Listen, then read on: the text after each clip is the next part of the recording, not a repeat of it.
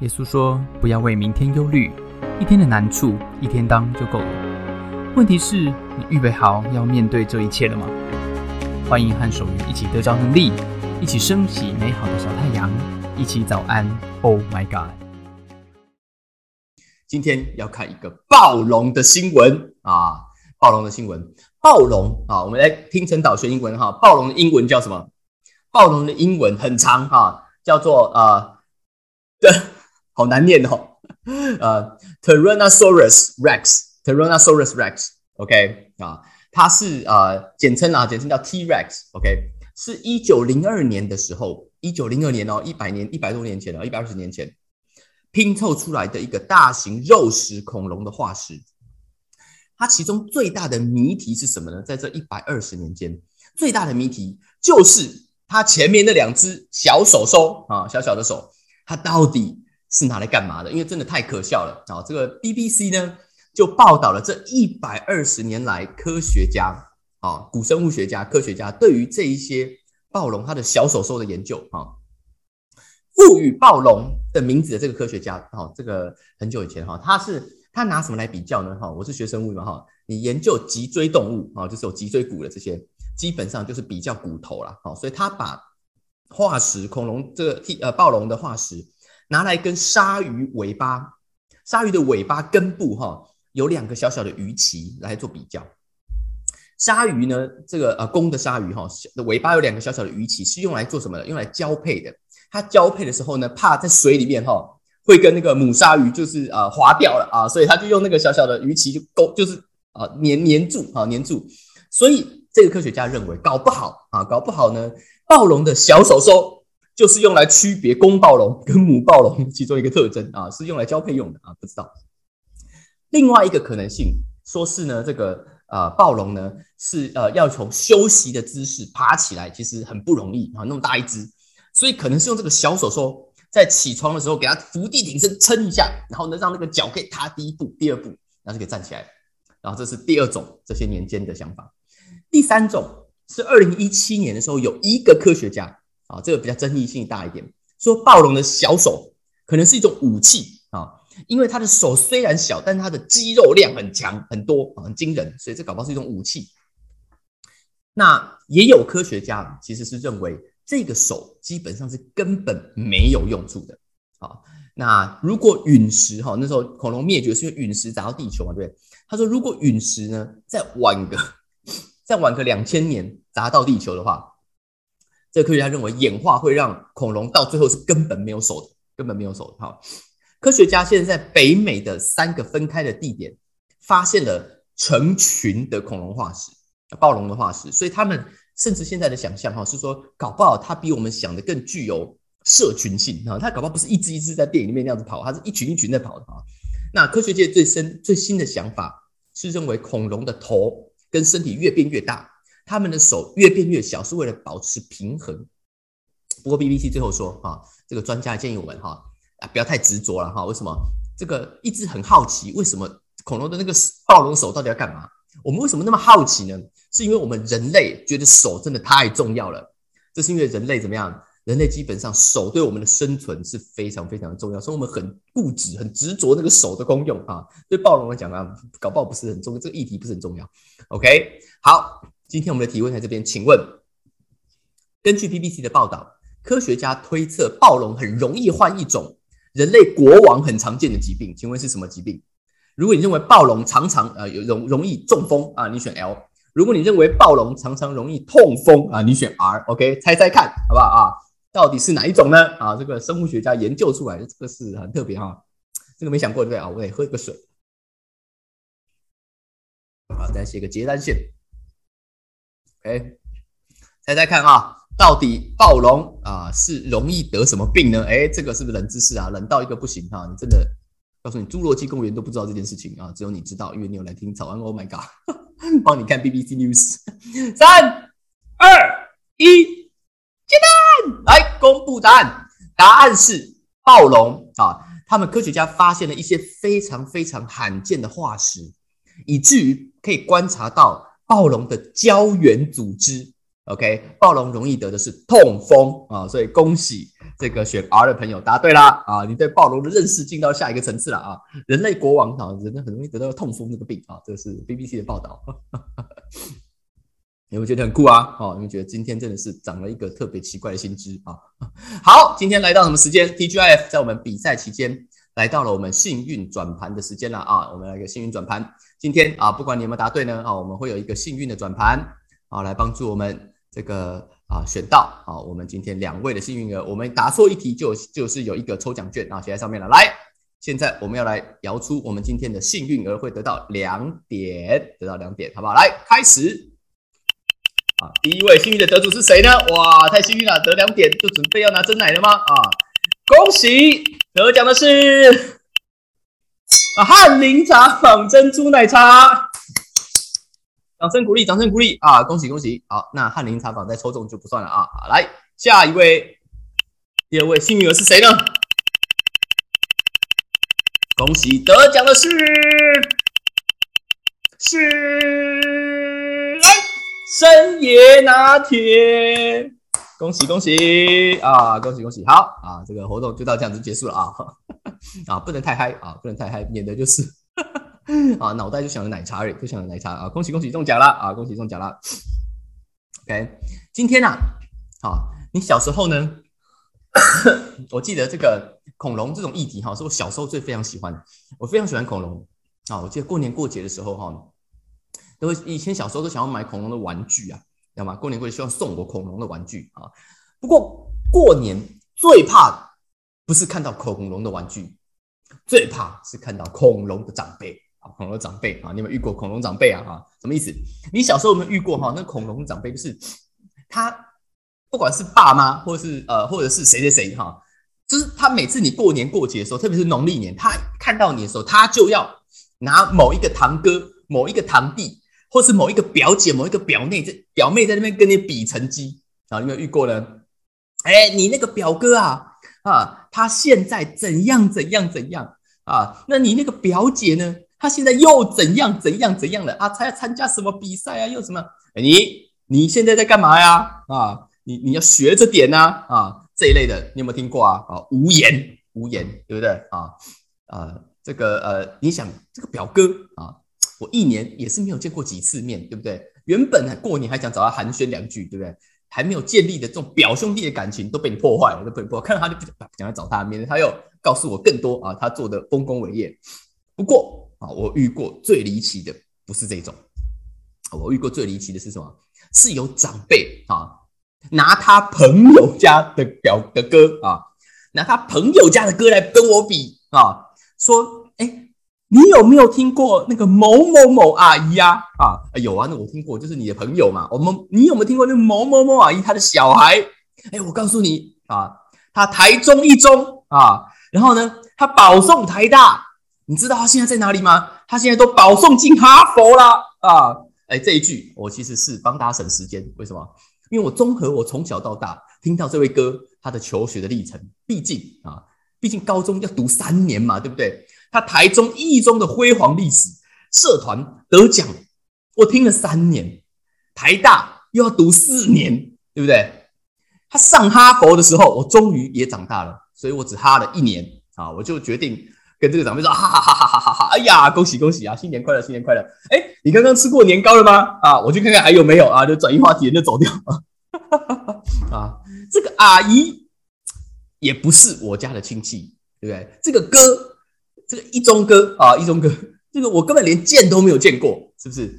啊，这个农历年都已经过出了一种中元节的 feel 啊，就觉得好像哎，时候到了，因为没有见面过的兄弟啊，又来找我。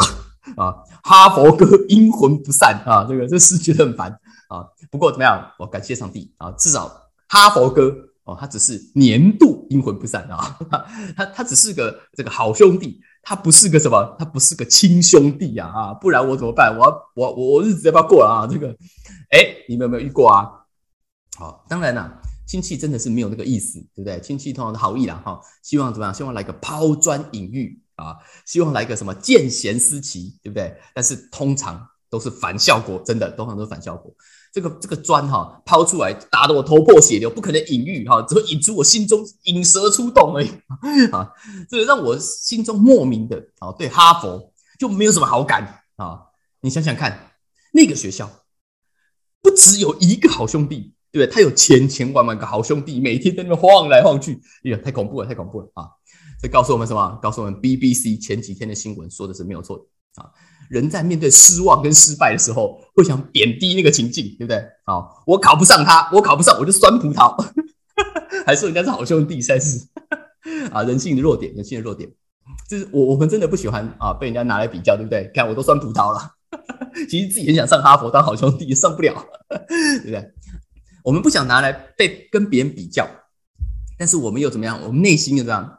又很想要来比一下，对不对？比在我最厉害的那个地方就好啊。竞争有时候呢，呃，在市场上，在我们的职场上，是一种被视为是一种进步的动力啊啊，这个自由市场，大家互相竞争就会互相的进步，对不对？那不讲别人，讲我自己啊，在你的职场上，在你求学的历程中，你有没有觉得你也常常在不得不的整个环境里面，你就是被形塑在一个互相比较的里面，特别是台湾，一定有这种感觉啊？你知道为什么后来啊？对不起，你知道后来为什么呢？为什么我去念生物吗？啊，因为我生物成绩最好。其实我是没有一开始那么喜欢生物，我喜欢的是物理呀。啊，我国中的时候理化很好，我是想当爱因斯坦的啊。现在没办法啦，现在只能留白头发跟嗯，吐个舌头 啊，没办法当爱因斯坦啊。因为我考上高中以后，我就发现。原来你数学不好啊，你是不能够，你是物理也是好不起来的。我怎么考我都考不好啊！但你有没有发现一件事情？就是通常啊，你考不好的那一科，你就会失去你的兴趣啊，你就会失去你的这个信心的，对不对？我其实很快，一年内，我在高一的一年内，我就放弃当爱因斯坦，我放弃了啊！我从我觉得我物理很好，到我觉得物理很差，就一个学期而已。很奇怪，今天如果呢，你考七十分，全班第一名，你会觉得什么？你会觉得这一科怎么样？老师出题出的真的是很难啊，连我都考七十分而已。今天如果你考七十分，是全班最后一名，你会觉得什么？你会觉得我怎么那么蠢啊？我连隔壁那个数学不好的我都考不赢他啊！我怎么会？哎，可是你都是七十分呢？你在不同的班里面跟不同的人比，你整个人生的感觉是不一样的啊！我在如果我考全班第一名七十分，我会觉得我就是要当爱因斯坦啊！你连爱因斯坦都考得到，那我一定要证明你考不倒我。如果我变成全班最后一名，我就决定去念生物了，是吧？人生就是这样子，职场也是这样子，信心信仰也是这个样子。今天使徒约翰。我们读到约翰福音，约翰写的耶稣传记的最后一章的最后一段的最后几句话。当你要写耶稣的一生，你最后要写什么呢？使徒约翰的结尾非常的奇怪。使徒约翰的结尾原本应该写在哈我二十章，他之前解说着啊，我写这个就是为了让大家信他是耶稣是基督，对，是上帝的儿子啊，因信他得生命，写到这边就可以了。没有，他后来又写了后面这个小故事。他最后结尾的时候，他这样写道：“他写到耶稣啊，在海边跟彼得吃鱼，对不对？然后说你跟从我，对不对？结果彼得啊，约翰写到最后，写到就一直写彼得这个师兄啊。彼得转过来看见耶耶稣所爱的那门徒是谁啊？他就还注记哦，就是晚餐的时候在靠在耶稣胸膛那个是谁？就是约翰他本人呐，哈，就是约翰他本人。他转过来看到约翰啊。”他就说：“嗯，他就问耶稣说：‘哎，主啊，啊，这人将来如何啊？’Lord，what about him？啊，你要我来跟随你？啊，说我未来还是要被绑起来？好，这个未来要这个为了你怎样怎样怎样？那他呢？那他呢？啊，哎，怎么样？找他同学来比一下，对不对？同门师兄弟嘛，对不对？那你要我？哎，我是这样，那他呢？啊，他是爽爽过吗？啊，还是他比我惨呢？啊？耶稣说什么？”耶稣对他说：“我若要他等到我来的时候，与你何干？What is that to you？跟你有什么关系？我要他怎样？跟你有什么关系？你来跟从我。You must follow me。约翰特别写到这件事情，也是因为什么？也是因为当年有什么？有流言。当年流言转来转去，有没有听过这首歌啊？没有听过，你一定年纪不够大啊。那个传言有传言，在耶稣复活，才刚复活，哎，已经在这些人当中了。啊，说什么？说那个门徒不会死，说他是啊，这个哎不会死是什么？就是这个呃这这个呃啊复仇者联盟还是什么之类的哈？说他不会死哦。耶稣其实那个时候，约翰特别写下来要。叫什么？要辟谣，要辟谣，说他不是不会死。耶稣只是说，我如果要他等到我来的时候，跟彼得你有什么关系？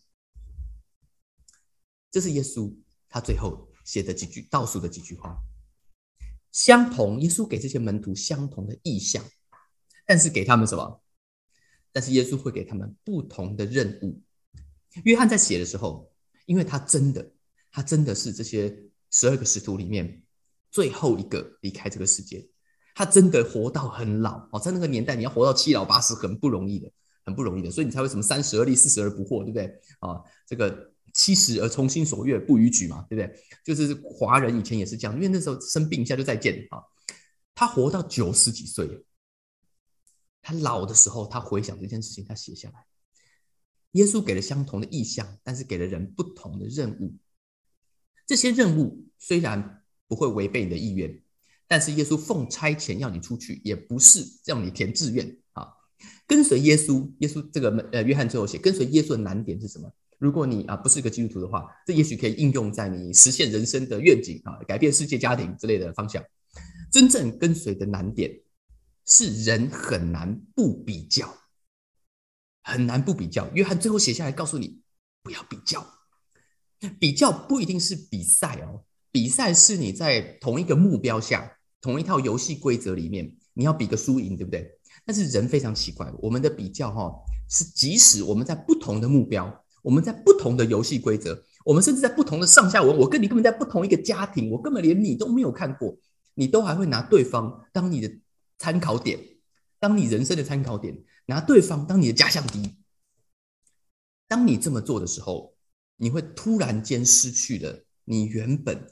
要去方向的动力，你活在一个战争状态里面，你只想把那个假想敌给解决掉，或者你只想成为那个哈佛哥，只为了赢过他，不要再被念啊！我人生其实还有另外一个课业是没有很好的，你一定不一定相信，就是我的英文在高中的时候一样烂烂到一个不行，我是我们全校倒数，班上都倒数的英文到后面的。但是啊，但是我我在这个过程当中呢，我那时候就想说，我一开始是想说，我既然赢不了你，我就当一只纸老虎来唬唬你好了啊，在那个比赛里面啊，可是我怎么考，我就是考不赢他。我虽然想唬他，但其实我想要赢他啊。直到我慢慢慢慢的啊，离开了上了大学，然后我开始念书，我开始使用。这个语言，我我开始喜欢这个东西，我觉得这东西蛮有用的啊，好像可以帮助我哈，这个跟人家沟通，好像可以得到很多资讯，是我平常得不到的。我现在，我现在啊的英文不是比我高中的时候好，甚至比我人在国外念书的时候更好。好在哪里？好在我没有比较的心了。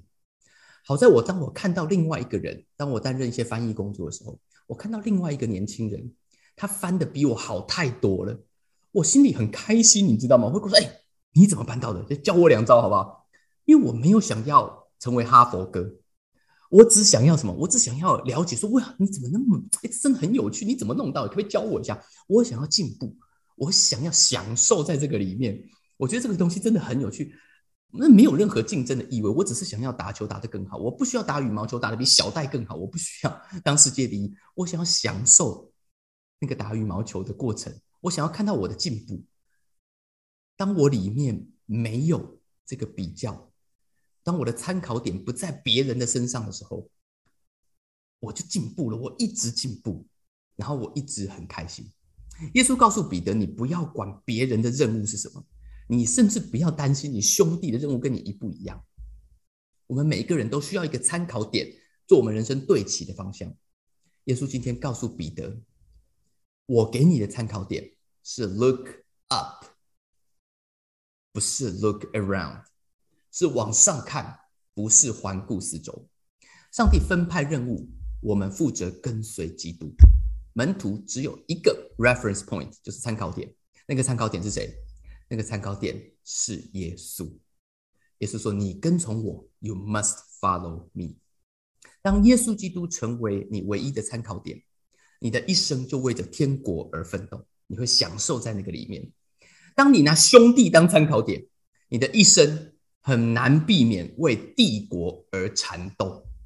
今天早上，早上，Oh my God，送给大家这句话。你为哪一个国度奋斗，你就把参考点设在那边。如果你左顾右盼，你大概就会上下翻腾。祝福我们今天在你人生前进的路上，特别是像约翰写给我们，身为基督徒，你在跟随耶稣的路上，可以不会一直左顾右盼，以至于你里面上下翻腾。你可以享受，你可以持续的进步，你可以走进那个美好的里面。如果你愿意，如果你需要。这样子的恩典，你可以开口跟我一起祷告。当你开口祷告的时候，你的人生会不一样。亲爱的天父上帝，我感谢你。今天早上，我把我的人生的参考点再一次设在耶稣的身上。说主，我不要 look around。主，我不是为了要比赢谁，我想要享受在这个天国的恩典里面。我想要享受在我拥有的家庭跟工作的里面。我想要享受。的每一天的生活，跟你给我的平安，谢谢耶稣，祝福我们都经历这样子的恩典，听我们的祷告，奉耶稣的名，阿门，阿门。谢谢大家参加今天的早安，Oh my God，愿上帝祝福你，今天在职场、在家庭之中得着智慧，遇见美好，用你的小太阳照亮身边的人。我们下次再见。